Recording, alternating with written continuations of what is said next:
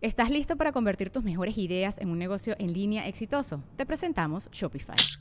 Tal vez no lo sabías, pero nuestro podcast More Than Mamis es un negocio y lo empezamos por supuesto para desahogarnos y hablar sobre la maternidad, no para convertirnos en expertas de ventas y del e-commerce. Así que sí, necesitábamos ayuda para vender nuestro merch y poner en marcha nuestra tienda. ¿Y cómo suena con Shopify?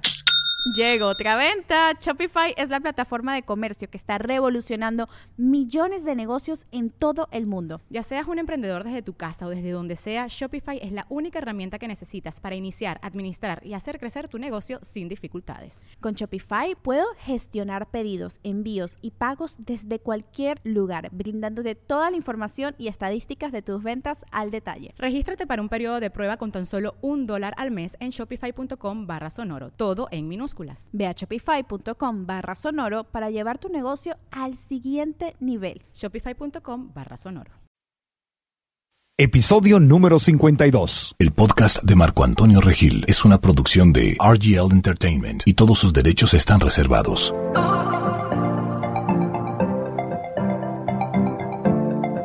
Bienvenidos al podcast de Marco Antonio Regil.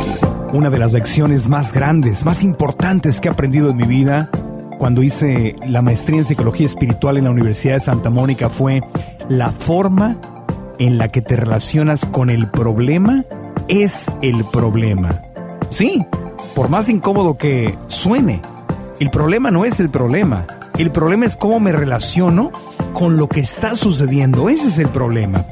Y el episodio de hoy yo considero que es muy hermoso, muy profundo, porque vamos a hablar del dolor el dolor profundo que sentimos en muchas ocasiones de nuestra vida, pero especialmente se presenta cuando perdemos a alguien, cuando perdemos a un ser querido, especialmente cuando perdemos a mamá.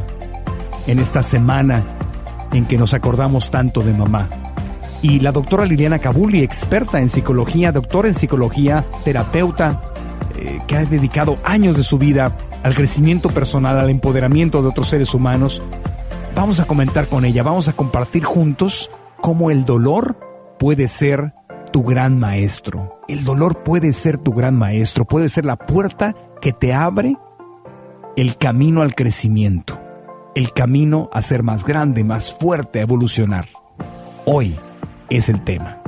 Doctora Liliana Kabuli, bienvenida al programa una vez más. Eh, me da gusto que estés de regreso de tus viajes. Y esta semana pasa el Día de las, de las Madres, otra vez la semana del Día de las Madres, y obviamente revive en mí el, dolor de haber perdido a, mi mamá. Y por teléfono yo sé que tú me dijiste que te hubiera encantado estar aquí para platicar de este tema. Y yo creo que es una maravillosa oportunidad para tocar el tema, porque siempre en las fiestas, en Navidad, no importa cuándo estén escuchando este podcast, en Navidad o Thanksgiving o el Día de las Madres o los cumpleaños, es cuando sale otra vez el dolor de la gente que ya no está con nosotros. Exactamente. Muchas gracias por haberme invitado para hablar de un tema tan profundo y tan importante, porque como ya sabes, a mí también se me perdí a mi mamá. Este, un poquito antes que vos, un año antes que vos, y entonces es un proceso muy duro y me encantaría poder compartirlo con la gente para que sepan que es normal a las personas que les toca vivirlo y sepan lo que puede llegar a pasar a la gente que le va a tocar vivirlo. Claro, porque todos tenemos que pasar ah, por esto, que eso no, consuela a nadie, porque a veces te dicen, oye, es que bueno, es la ley de la vida. Sí, pero es algo tan especial eh, que, vamos, de alguna forma, si lo que compartimos aquí le puede ayudar a los demás de una u otra manera, yo me doy por bien servido y contento, porque es un dolor, es algo que nadie entiende. Exactamente. Es un dolor muy especial. Cuando a alguien se le muere la madre y uno no lo, no lo vivió, uno lo ve y dice, bueno, ok, pobre persona, le debe doler, y cree que a los tres meses ya esa persona lo resolvió. Pero el dolor de la muerte de una madre es energéticamente un dolor fuertísimo. Pensá que tu mamá te tuvo en la panza, te parió, fue la primera persona que te abrazó, que te dio un beso, que te dio de comer, que te cambió los paneles, fue la primera persona que te dio cariño, que te miró. Entonces es una relación muy profunda y muy fuerte, no importa cómo haya sido. Mucho más que la del padre. Muchísimo más que la del padre. Muchísimo más que la del padre, porque es algo físico. Físicamente estuvimos adentro de nuestra madre. ¿Es el dolor más grande que existe? Es el para mí, no, dicen que la muerte de un hijo. De un hijo, eso sería todavía más es fuerte. es terrible. Pero la muerte de una madre es terrible. Es un dolor impresionante. Por esto que te estoy explicando. Más allá de cómo te hayas llevado con tu mamá, cómo haya sido tu relación con ella, hay un amor muy profundo nadie nos quiere más que nuestra mamá. Ujú. ¿Entendés? Es Por un más amor, que peleemos con es un amor ella. completamente incondicional. Completamente incondicional. Este, un- una madre siempre quiere lo mejor para su hijo. Entonces, es perder eso. Lo que yo sentí, y no sé qué sentiste vos, pero seguramente que lo mismo, es como si se te perdió el balance y se te perdió la- el ancla de tu vida. Es como que de repente te sentís como si no tuvieras familia, como que todo se desarma, porque la mujer y la madre es como la base de todo. No importa en qué relación hayas tenido, ni si estuviera enferma ni no, es una persona que te ancla. Entonces, perderla te hace sentirte como que te quedaste en la mitad del mundo, solo te da la sensación de estar solo en el mundo, no importa con cuánta gente estés.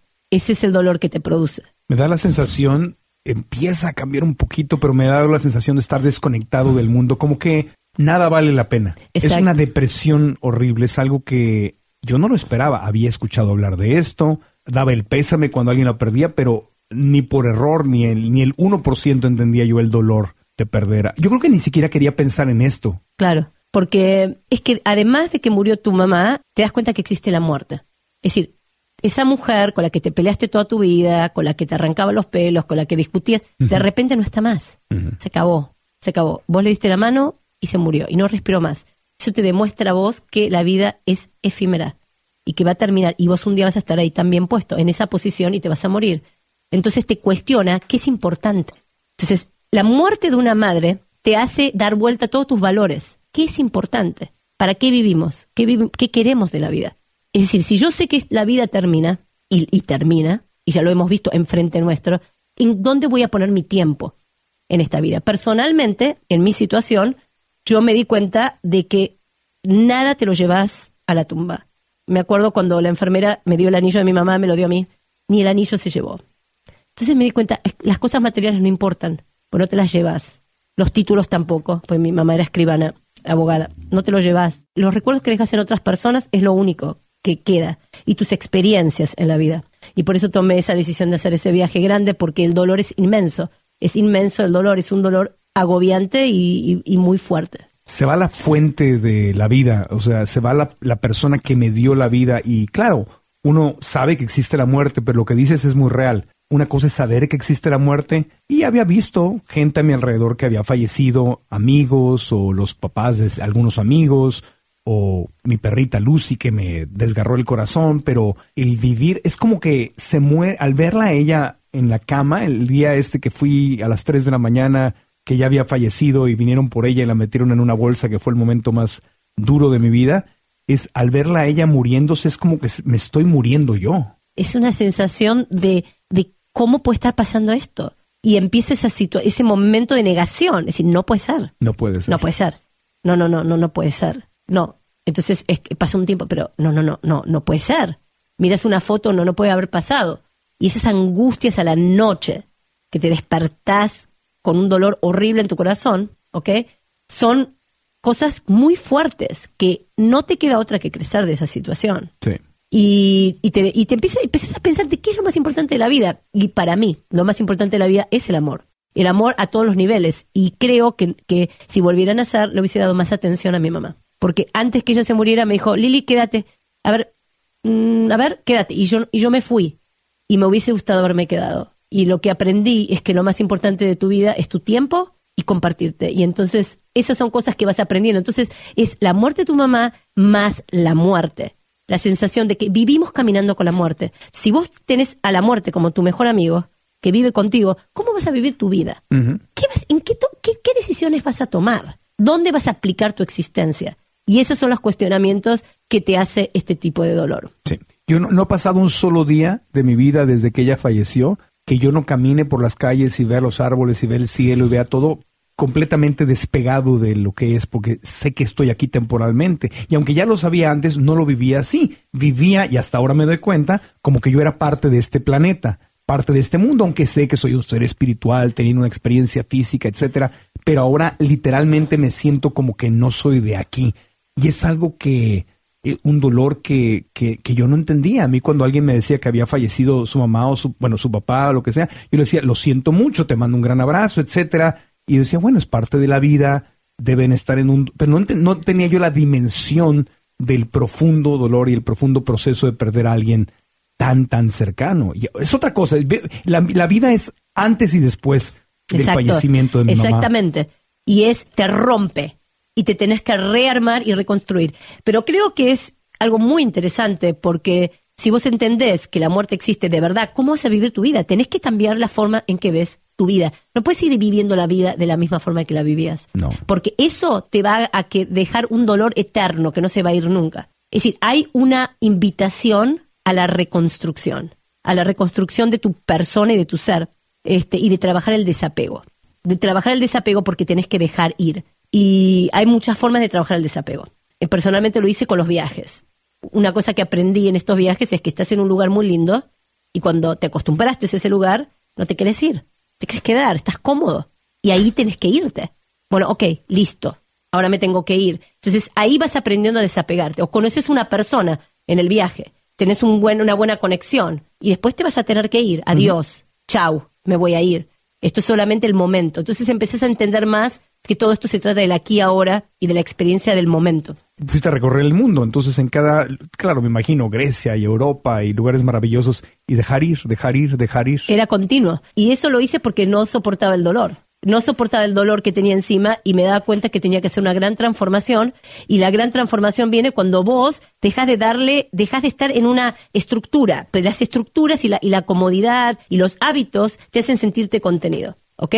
Pero de verdad que yo lo experimentaba, cada viaje, cada lugar, era, ok, ya estoy acá, qué cómoda que estoy, me encanta, qué lindo, ya tengo una rutina, ahora me tengo que ir, pum, a otra cosa, ahora me tengo que ir, pum, a otra cosa ahora me tengo que. Entonces, todo eso me, me hizo aprender a poner menos, este, a, poder despegarme, a poder dejar ir. Dejar ir, pero no hay nada tan difícil como dejar ir a, mamá o a alguien tan cercano. Eso, ya entiendo, es una, es una práctica. A mí me entrenó la partida de Lucy, de mi perrita. Sí. Fue sagrado. Hoy lo veo, el tiempo en que ella se fue, porque en un año me tocaron las dos cosas. Claro. En, el periodo de, de, un año, en mayo del año pasado, hace un año, exactamente que se fue ella, y me preparó me preparó porque por lo menos con, como que conocí esa, porque Lucy pues para mí era como una hijita, ¿no? Era, era como, una niña. Mira, fue mi compañerita durante ocho años. nada que ver con la, con el nivel de, de apego con mi mamá. Claro. Pero me, me, preparó el corazón, me preparó el sentimiento, por lo menos fue un camino de dolor que ya no era tan desconocido.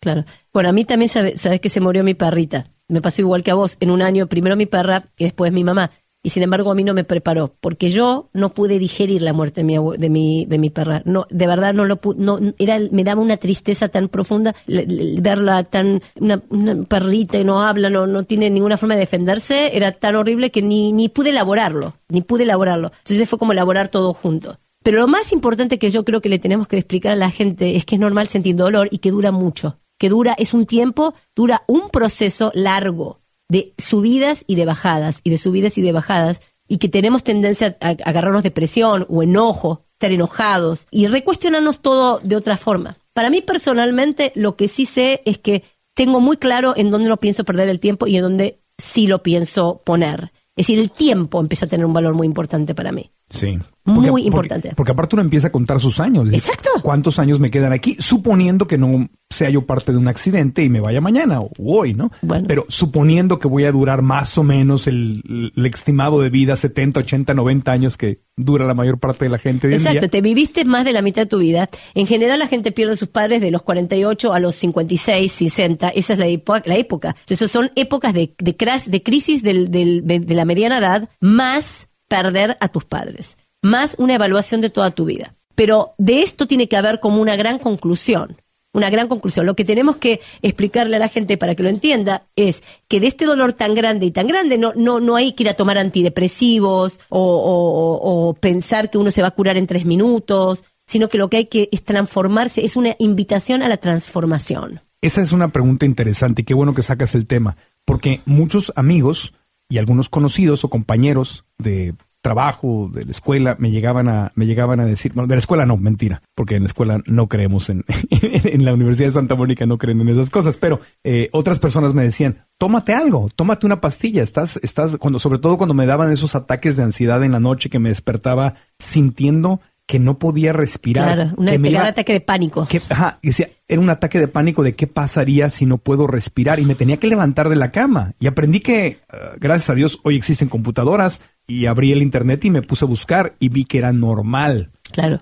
Porque si, si no, yo pensaba que me estaba volviendo loco. ¿Te acordás que te dije que a la noche es el problema cuando te despertás? A mí me empezaba a levantar a las 3 de la mañana con una angustia. Son horribles. Es una sensación noches. de desazón. Horribles. Una cosa, estoy so- el mundo, estoy solo en el mundo. Esto es, Dios mío. Y las que mañanas. que sí, es horrible. El abrir los ojos Es y, horrible. y como cargar el sistema y decir, es verdad, no está aquí, es verdad, De sí verdad, falleció. pasó, pasó. Y, y, y no, decir, no fue un sueño. ¿Y para, Sí, sí. ¿Y para qué me levanto? ¿No? Que es una, una depresión. Pero eh, mucha gente me decía, Marco, tómate una pastilla. Marco, haz esto. Marco, me empezaron a recomendar 20 mil pastillas, unas literalmente droga antidepresiva y otras eh, cosas más naturalitas que me ayudaban a, a subir la presión. Y excepto lo del tema de los superalimentos, que lo hablamos aquí con el chef Miguel Bautista, excepto eso, no recurrí ni he recurrido a ninguna otra cosa. O sea, he hecho puras hierbas y alimentos y Claro. superalimentos. Pero na- ahora, tú como doctora, como una profesional de esto, ¿qué recomiendas? Yo jamás recomiendo pastillas. ¿Por qué no? Porque para mí eso es poner una curita. Una curita a, una, a algo que se tiene que cicatrizar. Es un proceso.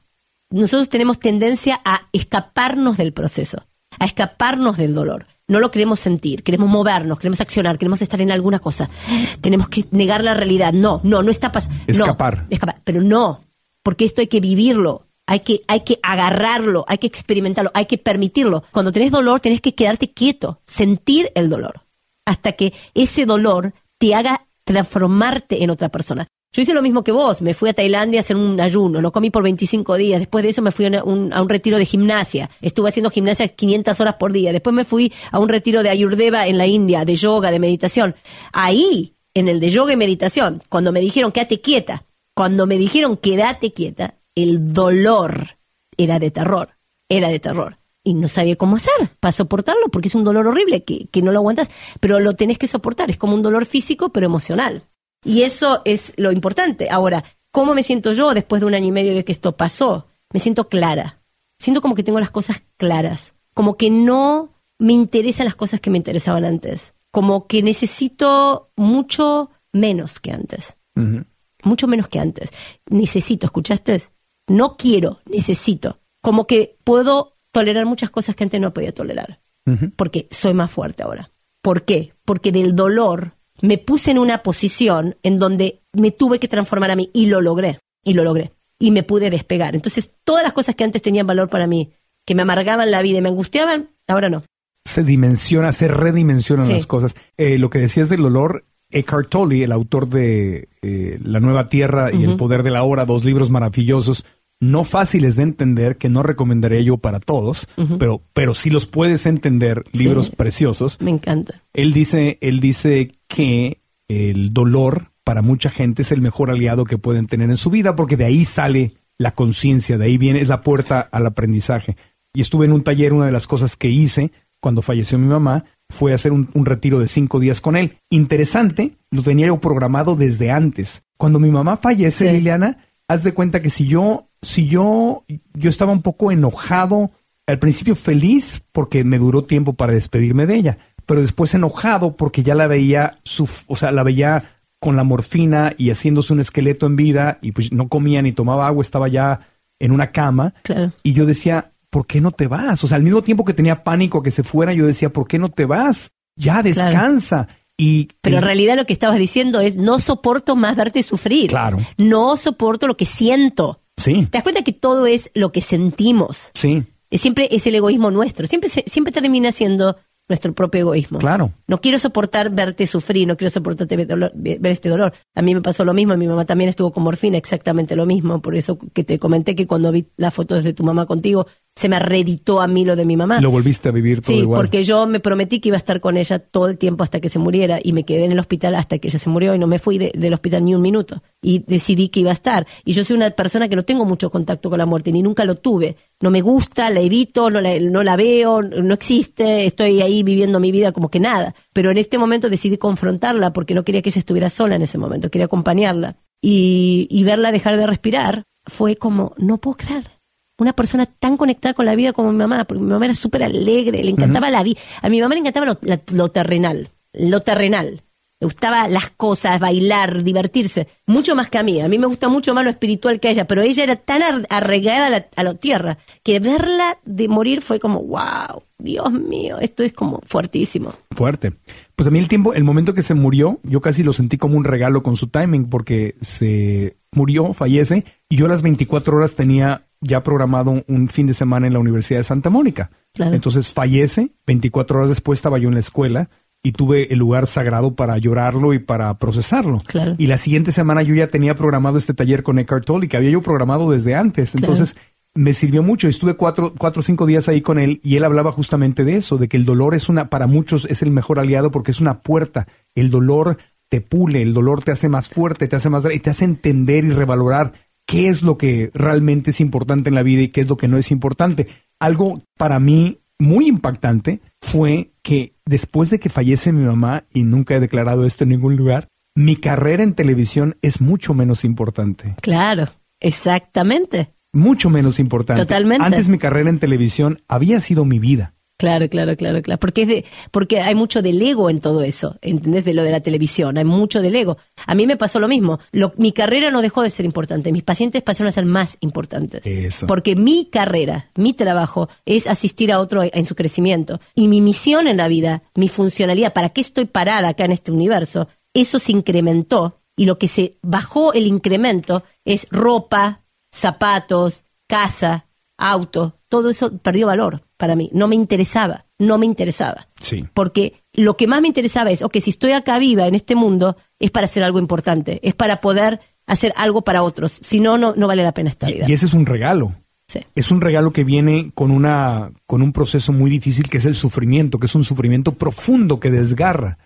Pero esta revalorización de, de qué es lo importante en la vida es muy, o sea, a mí no fue que la televisión no me interesara, pero mi carrera en televisión me deja realmente de interesar bastante. No quiero decir que la voy a dejar, pero el énfasis y yo se los dije hablando con mis amigos de Univision ahora que estamos planeando cosas nuevas, yo se los dije, yo puedo seguir haciendo programas de concurso porque eso es lo que funciona en la televisión, es donde tengo mi carrera comprobada y es lo que ustedes quieren que haga. Pero lo que realmente quisiera yo hacer, y si quieren que tengamos una relación de largo plazo, yo con gusto les hago los concursos, los hago, no tengo nada en contra, los disfruto, pero lo que quiero hacer es algo como el podcast, como el programa de radio en internet que estamos haciendo. Quiero que ustedes me ayuden a llevar ese tipo de mensaje. Y les gustó mucho la idea, pero yo nunca había hablado con ejecutivos Claro. en una negociación de esta forma, donde les digo, el mensaje que estamos llevando a través de redes sociales y del podcast, esto que tú y yo estamos haciendo ahorita, esto para mí, en mi corazón, esto es la prácticamente una de las pocas razones por las cuales me siento motivado. Exacto. Para seguir vivo. Esa- exactamente. Eso es lo mismo que me pasó a mí. Eso es lo mismo. Es, empecé a ser como un higher motivation, una motivación más arriba. Tiene que ser, ok, si yo voy a vivir en este mundo que termina, y no sé cuándo, que tenga sentido mi vida. Eso. que mi vida tenga sentido. Y de verdad, irte de tu casa, rentarla, no tener casa, no tener auto y una valija y salirte por la vida con una valija, Es lo que hiciste. que eso te enseña, lo, lo- todo es efímero y Claro. te enseña a vivir en el desapego, en el desapego. ¿No es interesante cuando viajas así? Yo lo he hecho mucho por trabajo, que a veces llego, he llegado a estar un mes de viaje y me doy cuenta que puedo vivir con una maleta. Total. Y regreso a casa y digo, pues me encanta mi casa, pero no necesito toda la ropa del closet. Exacto. No necesito los muebles, no necesito la televisión, no necesito nada porque soy capaz de vivir con una valija, con una maleta. Exactamente, y eso es exactamente lo que vos decís, porque yo tengo toda mi ropa de nuevo colgada, porque no saqué casi nada, mi casa está vacía prácticamente, pero colgué mi ropa y no me interesa, no tengo ganas de usar esa ropa. Me empecé a vestir como hindú, digo, que dame esta ropa, lo que sea más cómodo para poder seguir caminando en la vida, pero de verdad, todo pierde valor. Y también el tema de las relaciones de pareja también. ¿Qué tipo de relaciones de pareja quieres tener? También necesitas cosas como más, con más valor. Sí. Amistades con más valor. La- las todo con más valor. las conversaciones. O las conversaciones que tengan valor. No estar hablando de me cepillé los dientes esta mañana y me peiné el pelo. ¿Qué me importa? Eso no es importante. Porque la vida es corta. ¿Dónde la vas a aplicar? Es decir, de verdad, ¿dónde vas a aplicar? Para mí, fundamentalmente, lo que me hizo llegar a ser más vulnerable y decir, ok, yo lo que más tengo para enseñar a los demás es mi experiencia. Es lo que yo experimenté en mi vida, todas las oportunidades que me di a mí como persona de experimentar en esta vida. Y las voy a compartir. Y se lo voy a explicar a la gente. Le voy a decir, mira, esto es lo que yo viví. Y eso me parece a mí que es lo, para eso vivo, en realidad. Y ese es el, el maestro, el dolor, el dolor que puede ser este gran maestro. Puede ser tu maestro o puede ser eh, eh, una cosa que vos quieras dormir con antidepresivos y no creces nada. Y Es- mucha gente queda amargado de la vida y nunca en la vida evoluciona. O sea que depende de la forma en que me relacione con el dolor, puede ser mi gran maestro Exacto. o algo que me hunda. Exactamente, porque es, es algo que te está invitando a hacer un cambio de valores. Sí, ok, escúchame, la vida tiene finitud, termina. ¿Cómo vas a vivir lo que te queda? No importa cuánto te queda. ¿Cómo, lo vas a vivir? sí? ¿Qué vas a hacer? ¿Qué es importante? ¿Qué es importante? Y qué no lo es. Y te digo sinceramente, yo, he per- yo he cambiado amistad, he, he dado vuelta a cosas. ¿Sabes que me di cuenta? Aprendí a estar sola, completamente sola en este viaje. Y además a disfrutarlo. Por lo cual, cuando vos ya sabes estar solo y lo disfrutás de estar solo, todo es elección. Nada es necesidad. Porque me di cuenta también, si- yéndonos para arriba y pensando las cosas desde un punto de vista más, más, más grande, que en realidad hacemos muchas cosas por agendas personales. Es decir, no quiero estar solo, entonces estoy con esta gente. No quiero hacer esto, ah, entonces hago lo otro. Ay, eh, no quiero estar solo, quiero comer algo rico, esta cocina bien, me voy a comer a la casa de esta persona. Y todo por agendas. Y yo me prometí no tener más agendas. No tener agendas. Y cuando vos aprendes a estar sola, porque la muerte es solitaria, nadie se va a morir por vos. Nadie se va a morir por vos. Vos te vas a morir solo. Solo. Puede estar todo el planeta al lado tuyo, pero nadie se va a morir por vos. Como nadie nació por vos, como tu vida es tu vida y nadie la va a vivir por vos, vos tenés que aprender a honrarte y a own you. ¿Cómo se dice? ¿Cómo se dice? own you? Responsabilidad. A tener, sí, sí. Esto, dice, esto es ser mi dueño vida de, ser dueño de ti. ser dueño de ti. Y la única manera, y te lo digo porque yo he tenido dificultades en mi vida, como una persona crónicamente casada, que estuve crónicamente casada toda mi vida, que yo no sabía estar sola porque nunca la había tenido la experiencia, me obligué a aprender a estar sola. Y al principio es asustante, porque no solo se murió mi mamá, sino que tomé decisiones para estar sola. Sola, dejé todo. Chao, bye. Una desintoxicación. Total, total. Es como si dejaras de comer todo. Y, y aprendí a estar sola y me acuerdo estar en Egipto y mirar el mar y decir, ok, ya está, puedo estar conmigo misma. Ahora es todo elección. Entonces, al ser elección, ya nada es obligación. Y es libertad. Porque Es total libertad. La elección viene de la libertad. Es total libertad. Un amigo mío ayer me va a venir a visitar y me dice, eh, ay, ¿qué quieres que te acompañe en tu vida? Le digo, no, flaco, asegúrate. Yo no necesito tu compañía, no necesito la compañía de nadie. Porque yo ya tengo mi propia compañía y además puedo vivir toda la vida haciendo lo que se me da la gana, viajando, haciendo esto. No, yo elijo, Elijo. tu compañía. La elijo a tu Sí, no, no quiere decir que, que yo no pueda elegir eh, disfrutar la compañía de otra persona. Exacto, pero, no una- la necesito. Eso. Entonces, cuando vos ya no necesitas, entonces vienen cosas de verdad. Vienen cosas de verdad. Porque todo lo que es agenda es del ego y es mentira. Y a, y a veces, a veces, vamos a ir a una pausa, pero con ese pensamiento nos vamos. A veces el dolor profundo y desgarrador de la pérdida de alguien o de alguna otra pérdida, de la pérdida de un estilo de vida, del trabajo, de dinero, de perder algo que, que- con lo que te identificas, ese profundo dolor puede ser el maestro que te abre la puerta para vivir esa verdadera libertad. Totalmente. Ok, volvemos después de una pausa. Continuamos en el podcast, soy Marco Antonio Regil, la doctora Liliana Cabuli está con nosotros y estamos hablando, eh, hoy el tema es el dolor como un maestro. El dolor como maestro. El, el dolor es un ese gran maestro si lo quiero ver como maestro. Si no lo rechazo y no lo quiero sacar para afuera ni lo quiero poner a dormir. Pero te voy a hacer otra pregunta. Sí. Nuestras madres son importantes para nosotros, especialmente si te- tuviste una mamá fuerte. Yo tuve una mamá fuerte, vos tuviste una mamá fuerte. Mi mamá tenía muchas expectativas de mí y quería muchas cosas para mí, y quería lo mejor para mí. Y todo lo que soy se lo debo en muchas maneras. Mi pregunta es la siguiente. Cuando vos perdés tu mamá, también perdés todas las expectativas que alguien tiene de vos. ¿Ok? Por ejemplo, para mi mamá era muy importante que yo estuviera casado, estuviera en pareja. Ella le parecía muy importante eso. Entonces, al ella morir, ya eso no es importante desde el punto de vista que yo la tenga que complacer a ella. Ya tengo derecho a elegir si eso es lo que yo más quiero en mi vida. ¿Entendés? Empiezan a bajarse un montón de las expectativas que a veces nuestros padres tienen con nosotros y nosotros sin darnos cuenta hacemos para complacerlos. Por lo cual, también viene un momento de libertad. Ok, y todo lo que hice en mi vida, ¿cuánto de esto que hice es porque yo quiero? ¿Cuánto de lo que yo hice tiene que ver con haber complacido a mi mamá? ¿Cuánto de esto tiene que ver con que es aceptable en mi familia? Que lo tengo, ¿entendés? Empieza la libertad total. ¿Por qué? Porque ya sabes la verdad. Esto termina y no te llevas nada.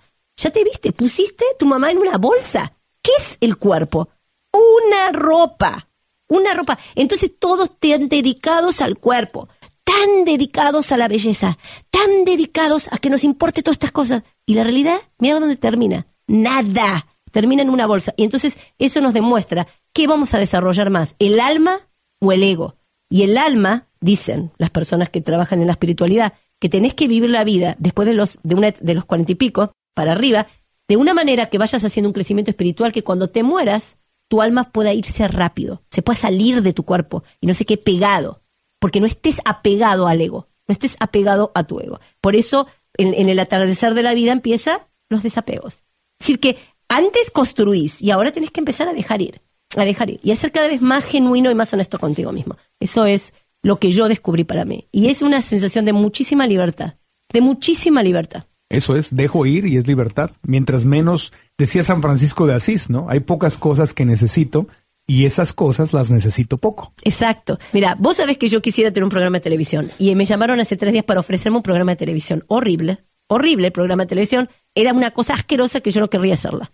Entonces me dice, mira, vos vas a hacer, le digo, no, ni loca. Yo no quiero hacer este programa de televisión. En otro momento, en una de esas, yo me lo hubiese cuestionado más. Hubiese dicho sí, porque yo quería tener un programa de televisión pero realmente yo no quiero estar en la televisión haciendo eso. No me interesaba.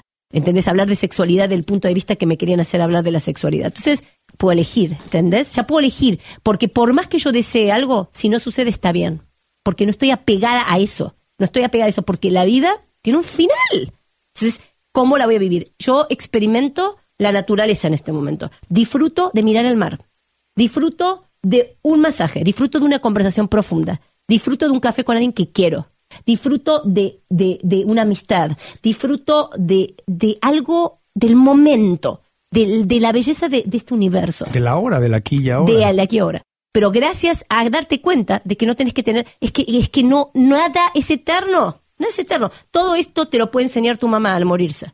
O te puede enseñar nada, porque decidiste que ese dolor no lo querés soportar, te pones a tomar más indicaciones, lloras toda la vida porque tu mamá murió, 25 años llorando porque tu mamá murió, que conozco mucha gente, nunca lo elaboras, nunca creciste, nunca entendiste para qué es esta vida, de qué se trata. Porque me quise saltar el proceso adormeciéndome con pastillas, por tenerle miedo al dolor, que aparte es, es entendible y yo no lo critico de quien se empastilla, porque el dolor es tan desgarrador y tan profundo y tan desesperante que entiendo, entiendo que si no tienes alguien junto a ti, una orientación que te dice, no, no, no, no le entres a las pastillas, vamos a vivir este proceso como parte de tu crecimiento personal, simplemente gente que no tiene ni siquiera esa idea. Dice, es dolor, lo tengo que eliminar, así como me tomo una, una pastilla para el dolor de cabeza o del, de la rodilla o lo que sea, o eh, me tomo una pastilla para eliminar este dolor del corazón, si nadie me lo dice. Por eso es tan valioso que tú aquí como profesional lo estés diciendo. Exacto. Y lo estoy diciendo como profesional y también le estoy tratando de comentar mi experiencia, porque yo soy un ser humano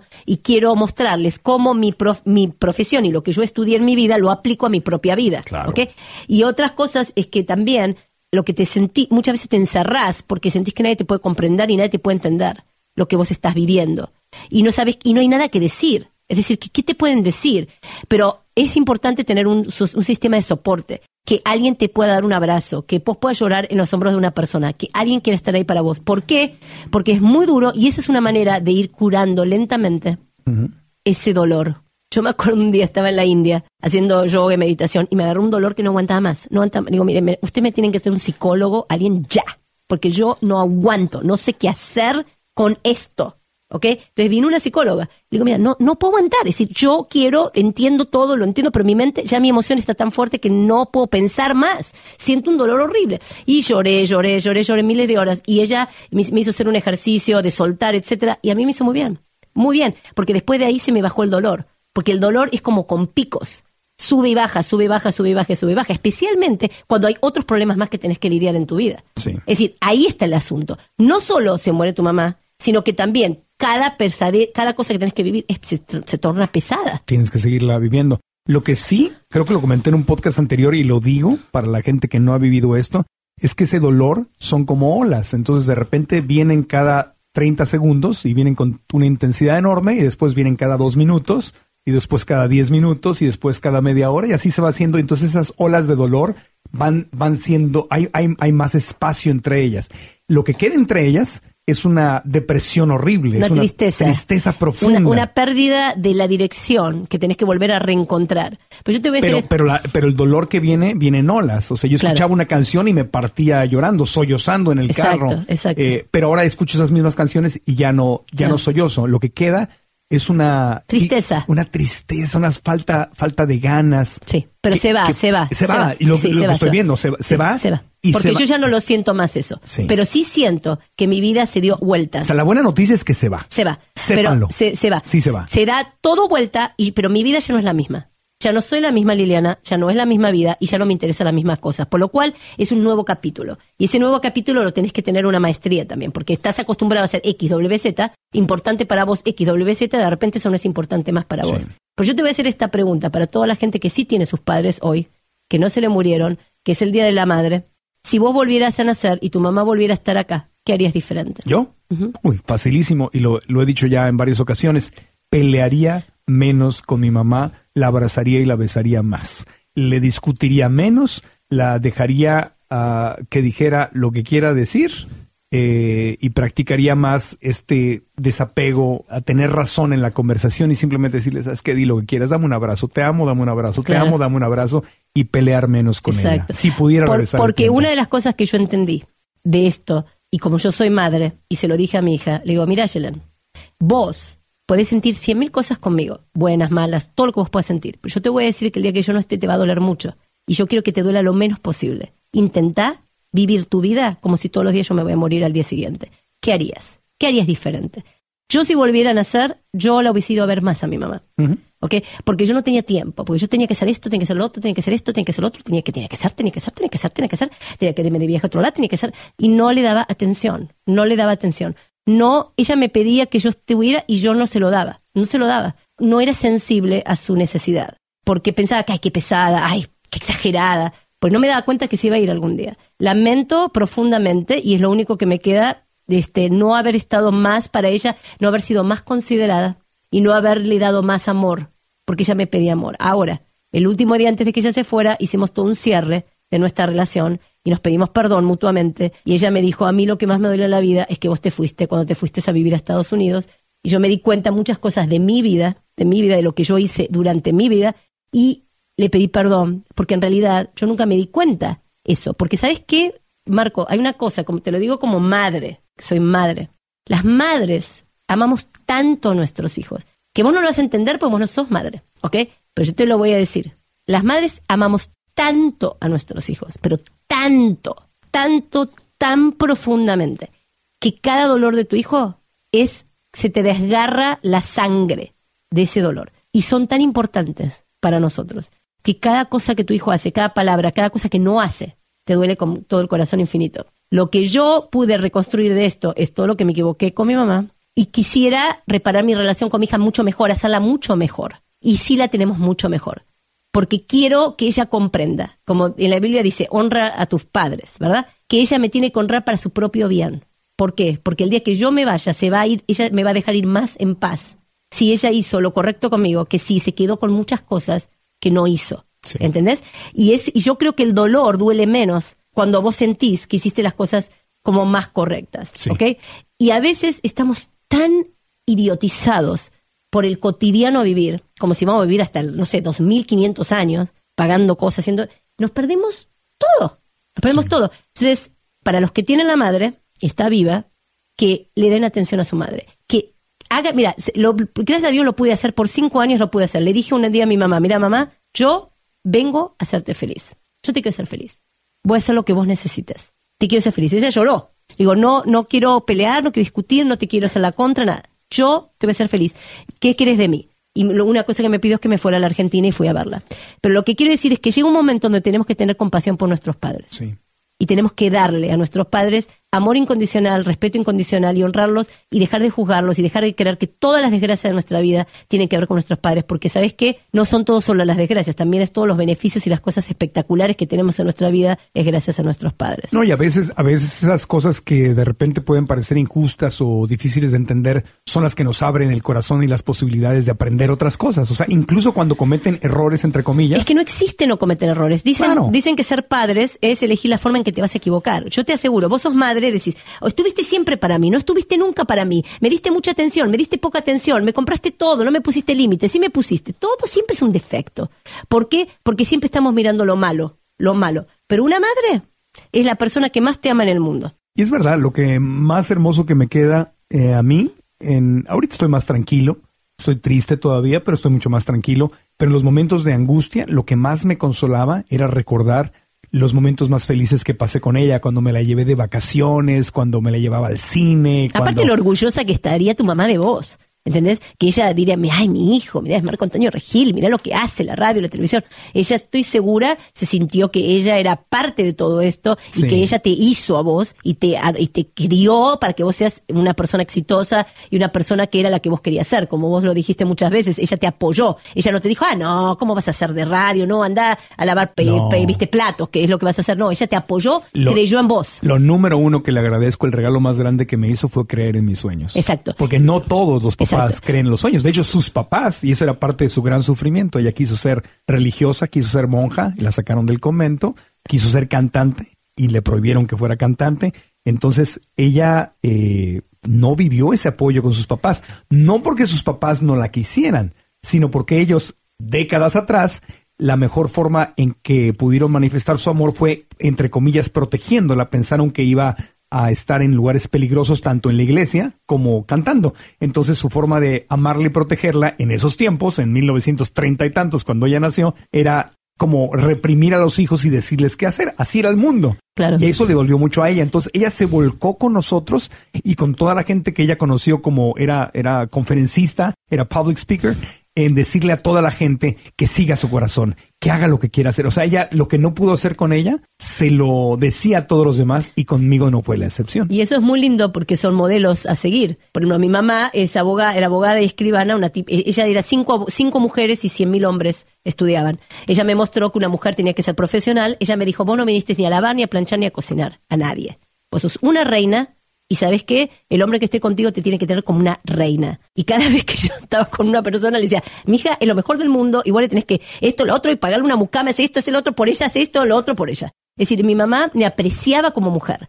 Y yo le agradezco, porque eso me hizo a mí tener un aprecio y una valoración muy grande que tengo hacia las mujeres. Nunca, eh, nunca le parece a ningún hombre suficiente para mí, no al revés. No, viste, no, mira, quédate con este, no, no, no, pará, esta es mi hija.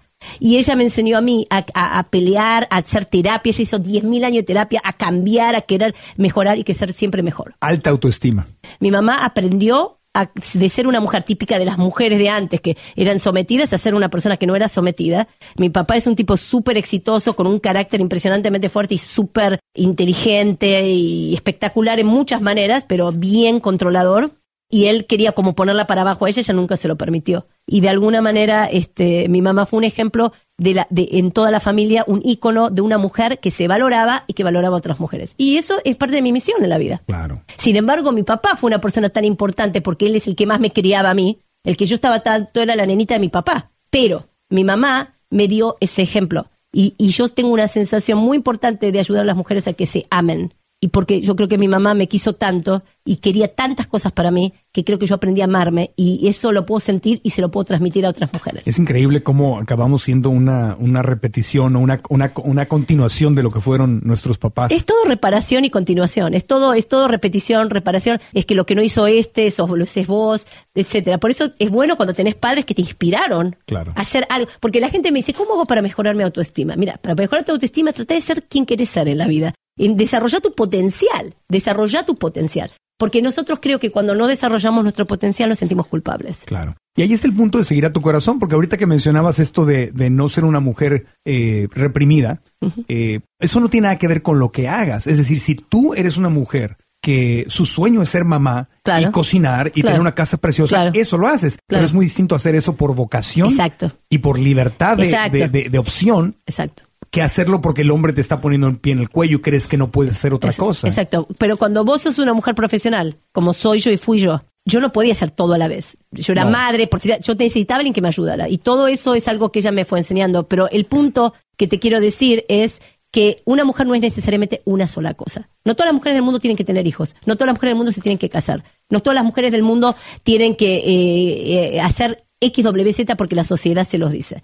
Una mujer es un ser extremadamente valioso y eso me enseñó mi mamá. Es que una maravilla. Yo, que yo valía porque era mujer. Es precioso. Y cada vez hay más mujeres activas en la política, en las empresas. Este, el mundo está cambiando muchísimo. Falta, falta todavía. Estamos Y muy quiero que sepas que no soy feminista. No, yo sé. Porque no tengo ningún interés y no, de ser hombre. No me interesa en absoluto. No me importa para nada, nada, nada, nada ser un hombre ni ser igual a un hombre. Para mí es, es otra cosa. No, yo sé que una de tus pasiones es, es justamente ayudar a los hombres a también descubrir su autenticidad y, Claro. a, y a podernos conectar con, con nuestra sensibilidad y, y poder tener ese lado que donde podemos manifestar nuestras emociones. Yo sé que tienes esa, esa pasión por ayudar a las mujeres Claro. y a los hombres. Sí, exactamente. Cuando volvamos de la pausita, quiero hablar, estamos hablando del dolor como este maestro que te abre la puerta para el crecimiento personal. Eh, cuando estamos hablando de, de mamá, de estar presente y de amar a mamá, hay una rayita a veces muy delicada en nuestra cultura latina, donde una cosa es amar a mamá y hacer lo mejor que podemos hacer en vida, y otra cosa es vivir en culpa,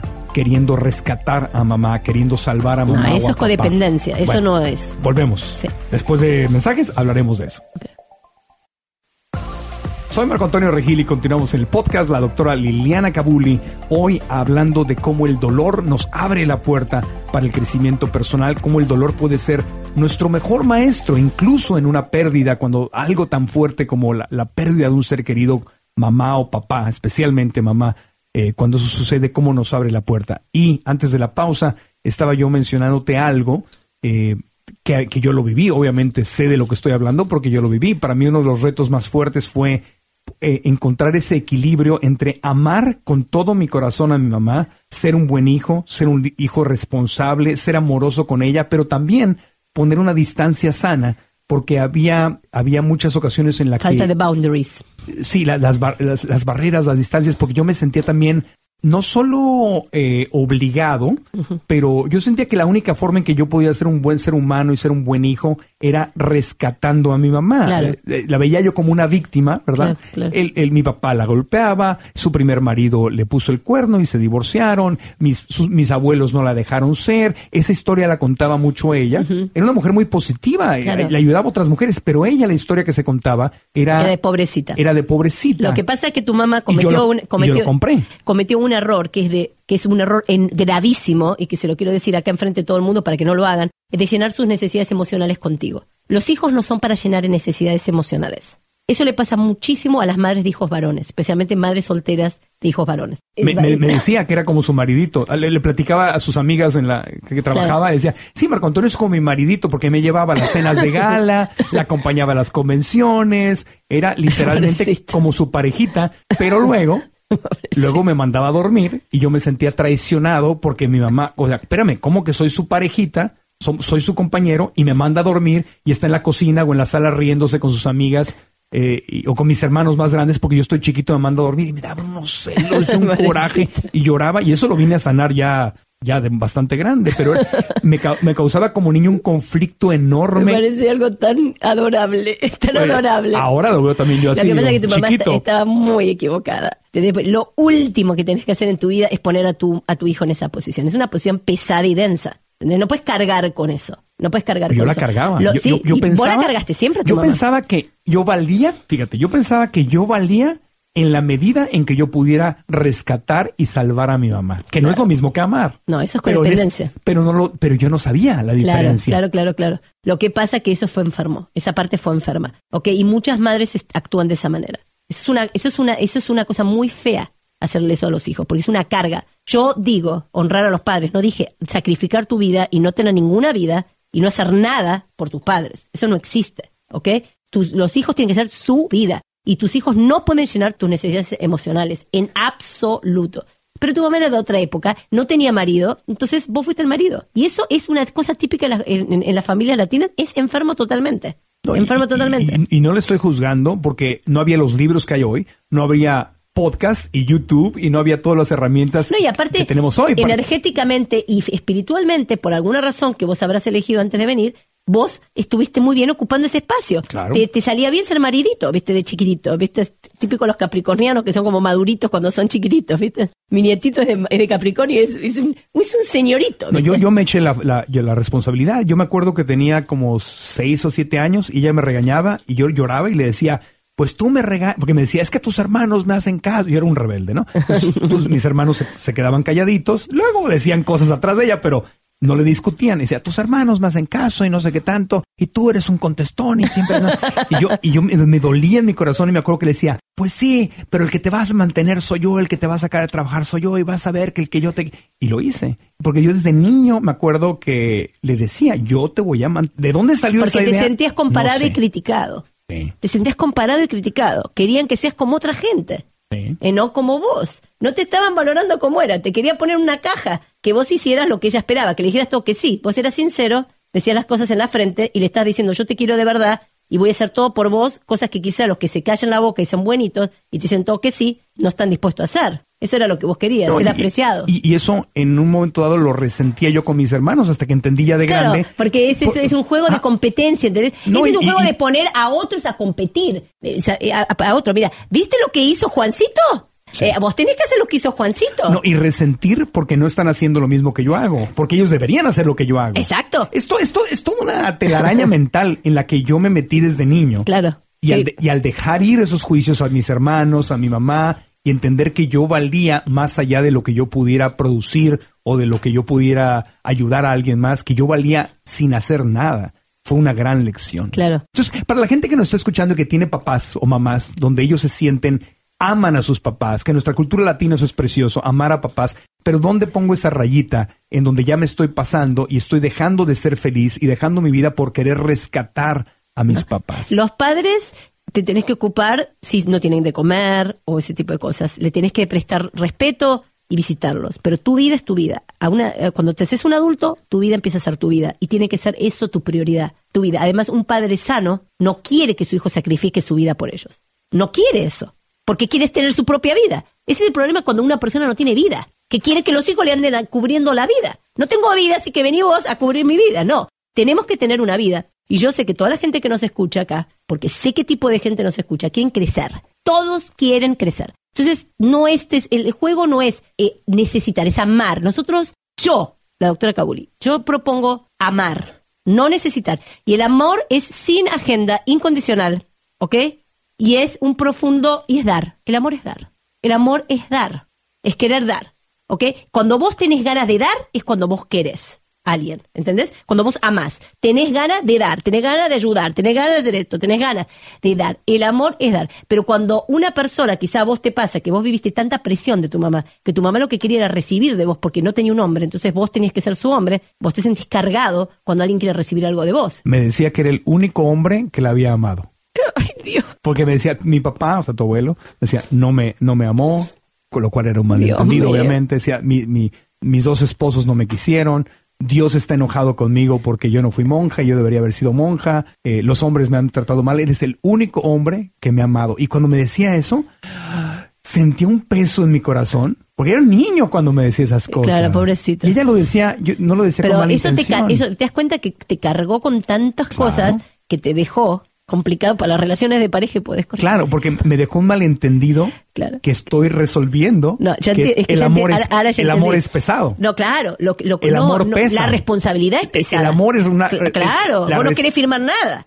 Claro. No, no, yo no soy esto. No, porque esta, tengo que hacer esto. No, ¿Cómo? esto es una carga pesada. Si, si por fin salí de, de- de Claro, claro, claro, claro. entonces es esta, es esta dualidad donde, Claro. donde eso, sí, porque hay muchas mamás solteras que nos están escuchando, o viudas, que tienen sus hijos chiquitos. Entonces, esto lo comparto. No, Claro. estoy, no estoy criticando ni juzgando a mi mamá, la amo No. con todo mi corazón. No, no. Y hizo lo es mejor una- que es un sabía error, hacer. como te dije, todos los padres cometemos errores. Este es un error y vamos a invitar a toda la gente a que no lo haga, que no cargue a los hijos, porque después le crea conflicto para que ese hijo tenga pareja, familia, etcétera, porque es una pesadilla. Ya está, estuviste cargando toda tu vida, te cargan un poco más, te quieres suicidar, no puedes más cargar. Y por otro lado, le agradezco a la vida, al universo, a Dios, a ella, a mí, las cosas tal y como fueron porque sin ellas no sería quien soy. Entonces es una dualidad donde por un lado, ok, es como sanar esto, entender que lo, esa relación mamá-hijo donde el hijo se convierte como un maridito o una hija se convierte como una esposa, también Sí. le, le- le llega a pasar, ¿verdad? No es sano, pero no es que uno vea hacia atrás y, y critique. Agradezco lo que me pasó, pero ahora tengo que sanar. Es mi responsabilidad sanar lo que pasó, porque si no, no puedo tener jamás en la vida una relación sana de amor Exacto. con una pareja. Porque eso se llama ser endogámico. Eso, ¿Endogámico? Endogámico. Es como que son padres que pretenden ser pareja de los hijos. Mi papá también es un poquito endogámico. Entonces, e- es- es- eso es una carga bien densa, porque es, para, yo soy tu hija y yo tengo que ser ahora tu esposa y yo soy la persona que te está llenando, está como complejo. Pero vuelvo a repetir, yo calculo que en la vida, para ser una persona que vino a ayudar a otros, tuviste que haber vivido muchas cosas pesadas. Porque si yo no hubiese vivido nada pesado, nunca en mi vida hubiese podido enseñar nada. Yo fui abusada físicamente por mi mamá. Sin embargo, le agradezco porque gracias a eso yo aprendí a escuchar cualquier tipo de crítica. A mí no me importa nada lo que me digan nadie. El dolor fue tu maestro. Sí, es- por supuesto. Es decir, si ya te está criticando tu mamá, ya sabes que yo, si me hizo definirme a mí por mí misma. Todo lo malo es para algo bueno. Y también ayudar a la gente a que no le peguen. Es decir, es todo un sistema para de aprendizaje. El que tiene misiones que tiene que ver con la ayuda social va a tener una familia dificultosa para aprender. Y, y hay por eso cuando alguien me viene de víctima, no, porque mira lo que fue mi vida. fue- Hay millones de gente que tu vida, mira Oprah, eh, Oprah. Oprah vivió una vida horrible y se hizo Oprah, ayudando a todo el mundo. Porque las cosas pasan para que vos ayudes a los demás. Las vivas y las compartas. Vinimos a compartir, no vinimos a guardarnos todo, porque no nos vamos a llevar nada. Y ese dolor bien canalizado puede convertirse en un gran maestro, no solo para ti, sino para los demás. Totalmente. Porque cuando compartes tu historia de dolor con los demás y la solución y cómo, cómo le diste la vuelta a las cosas, eso se convierte en inspiración. Bueno, lo vemos en, hay películas, a mí me encanta cuando veo así película basada en hechos de la vida real y estas historias de triunfo, wow, me, Claro. me mueven el corazón, me inspiran, más me siento conectado con esa persona. Claro, porque vos, vos sos una persona que, que hiciste eso. Yo le digo siempre a mis pacientes, vamos a llorar por tu familia este tiempo, este tiempo. Después de acá ya no lloramos más por esto. Pero no podemos estar llorando toda la vida por esto. ¿Cuánto vas a invertirle? Vamos a ser racionales. Esto es una, un- una inversión. ¿Cuánto tiempo vas a llorar por el mismo problema? Es decir, ¿sabes lo que, lo que yo creo que tenemos que aprender en la vida? A no tener siempre el mismo problema. No puedes estar siempre con el mismo problema. Pero se vuelve un vicio eso. Por eso, repetitivo. Una Entonces, adicción. exacto. Entonces vos tenés que entender, murió mi mamá y es un dolor horrible. Y yo tengo este dolor. Y cada vez que me duele, me significa que me tengo que transformar. ¿Cómo me voy a transformar? ¿Qué voy a hacer para cambiar? ¿Qué tengo que modificar? ¿Qué parte de mí tiene que ser más compasiva, más amorosa, menos esto, menos lo otro, más asertiva, bla, bla, bla, lo que sea? Ese es el, secreto del crecimiento. Bien repetido, lo voy a volver a repetir. Cada vez que tenés un dolor es una señal de que te tenés que transformar.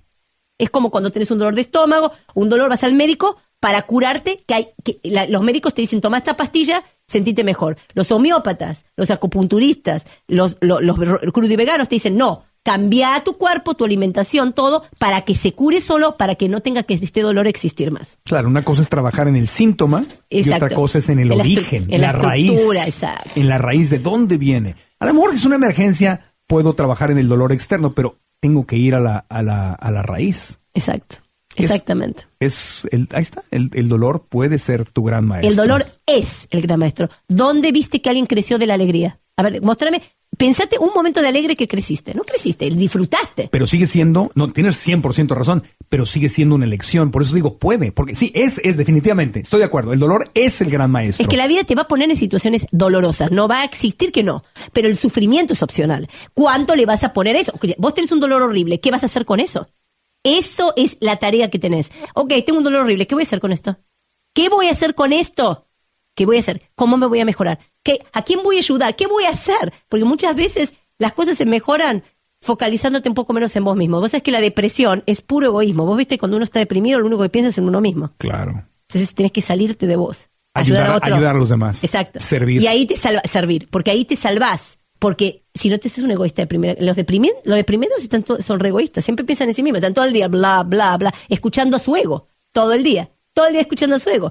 Déjate, date un ratito, cinco minutos, salite de vos y anda y ayudarle al otro, porque sabes qué, todo el mundo sufre, Marco Claro. todo el mundo tiene una historia. y a todo el mundo le está pasando algo. Sí, y, y a veces necesitas el sufrimiento, que también puede ser un gran maestro, aunque es opcional, pero a veces necesitas sufrir e irte al fondo y darte cuenta del infierno que te estás creando tú mismo para que también seas el maestro, porque oye, ya probé lo que se siente cuando me meto en pensamientos negativos y en historias de víctima y sufro, sufro, sufro, ya no quiero sufrir, me cansé de sufrir y eso te puede, puede ser la- el, el trampolín que te envía al otro lado. Entonces el dolor y el sufrimiento son grandes maestros, Exacto. pueden ser grandes maestros. si vos crees que Dios es bueno y todo lo que te trae lo, y todo lo que te pasa lo genera Dios, es porque tiene, hay una luz en esa oscuridad.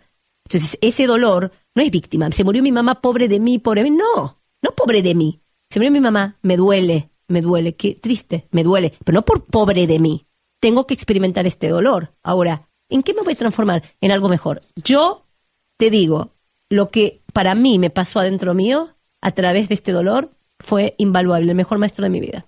El mejor maestro de mi vida. Claro. Yo la pregunta que me hago cada vez que siento este dolor o este sufrimiento que mi mente a veces genera es eh, ¿qué es o cuál es la lección? Que el universo, que yo mismo, que mi mamá, que todo, todo el, todo, todo lo que es, está tratando de facilitarme. ¿Cuál es la lección que está es muy en fácil, este ¿no? dolor? Es muy fácil.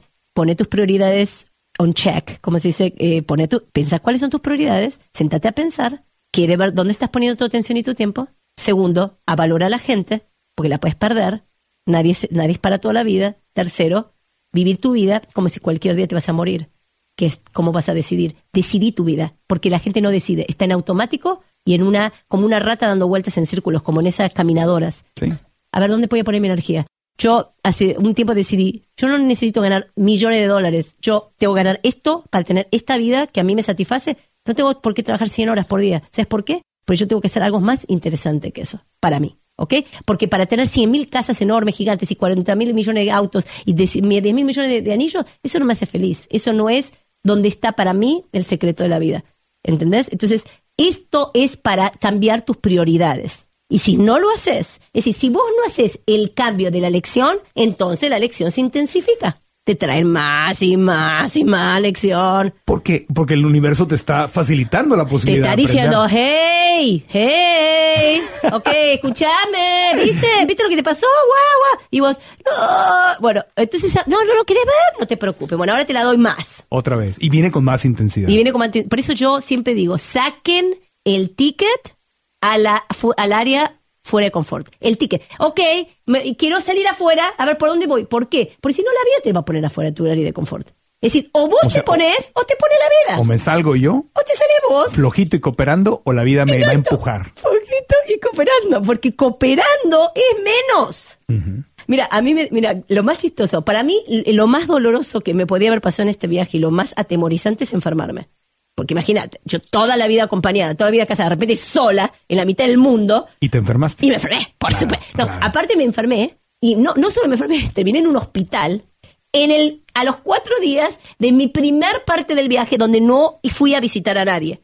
Es decir, donde no estaba en un retiro y donde no visitaba a nadie. Era Grecia. Ok, acá voy a estar sola. En medio de la cuatro nada. días, a los cuatro días ya estoy en el hospital. No hablas el idioma. No hablo en idioma, estoy con todos los griegos, no entiendo nada. Dice, no, vamos a meterte en el hospital. Yo termino en un hospital y yo les, les hice un live a la gente. Digo, yo no tengo nada. ¿Qué No me siento tan mal. Pero claro, era para aprender. Era para aprender. ¿Entendés? Dice, a ver cómo te va. Y se ve que dije, te va re bien. No importa, no me pasó nada, la gente era re macanuda, no me sentí ni siquiera sola, me sentí súper acompañada. Eh, entonces digo, no, es que uno nunca está solo.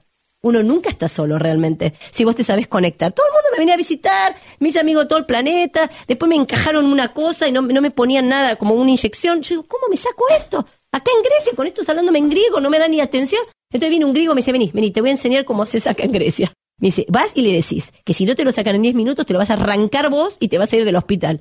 No me daban atención cuando yo hablaba bien. Dije, me lo voy a arrancar si no vienen en 10 minutos. A los 10 minutos vinieron y me lo sacaron. Porque no me ponían nada. Pero eso, esa experiencia la viviste así porque tenías una actitud de Aprendizaje. De, de aprendizaje. Es de- que yo sabía para qué era, para qué el universo me lo había mandado. Eso se llama conciencia. Claro. Yo, sabía, yo, yo puedo ver, puedo ver, y es lo que le enseño a mis pacientes, para qué estoy viviendo lo que estoy viviendo. Yo lo puedo ver.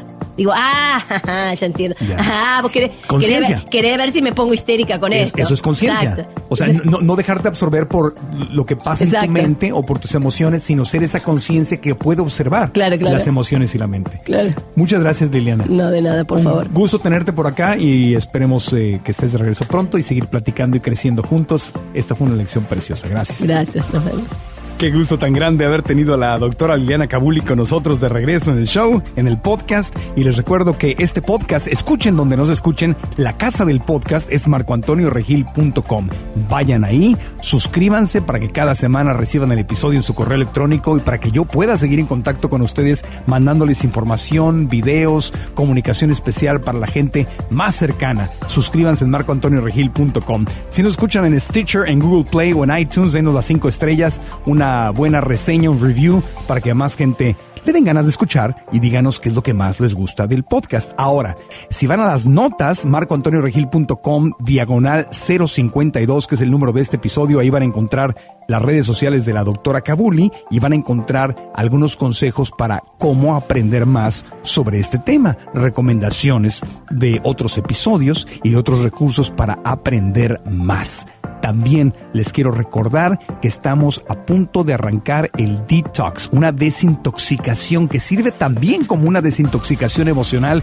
Es el detox 23 de mayo, lo voy a arrancar con Rovana. Vayan a marcoantonioregil.com, diagonal Rovana, para que puedan bajar el libro electrónico, el ebook de Rovana, donde nos va a guiar por estas cuatro semanas de desintoxicación. Si ya pasó el 23 de mayo, cualquier fecha que nos escuchen, no importa, vayan ahí porque ustedes pueden empezar el detox cuando ustedes quieran. Es algo que está conectado con lo emocional, con lo mental y con lo físico. MarcoAntonioRegil.com, diagonal Rovana, para que se informen y puedan bajar su ebook con el descuento especial. Gracias. Aprendamos juntos.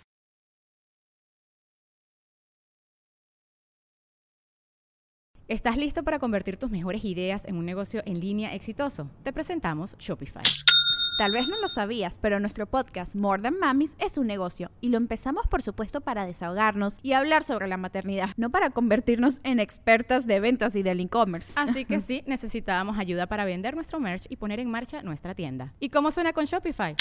Llegó otra venta. Shopify es la plataforma de comercio que está revolucionando millones de negocios en todo el mundo. Ya seas un emprendedor desde tu casa o desde donde sea, Shopify es la única herramienta que necesitas para iniciar, administrar y hacer crecer tu negocio sin dificultades. Con Shopify puedo gestionar pedidos, envíos y pagos desde cualquier lugar, brindándote toda la información y estadísticas de tus ventas al detalle. Regístrate para un periodo de prueba con tan solo un dólar al mes en shopify.com barra sonoro, todo en Ve a shopify.com barra sonoro para llevar tu negocio al siguiente nivel. Shopify.com barra sonoro.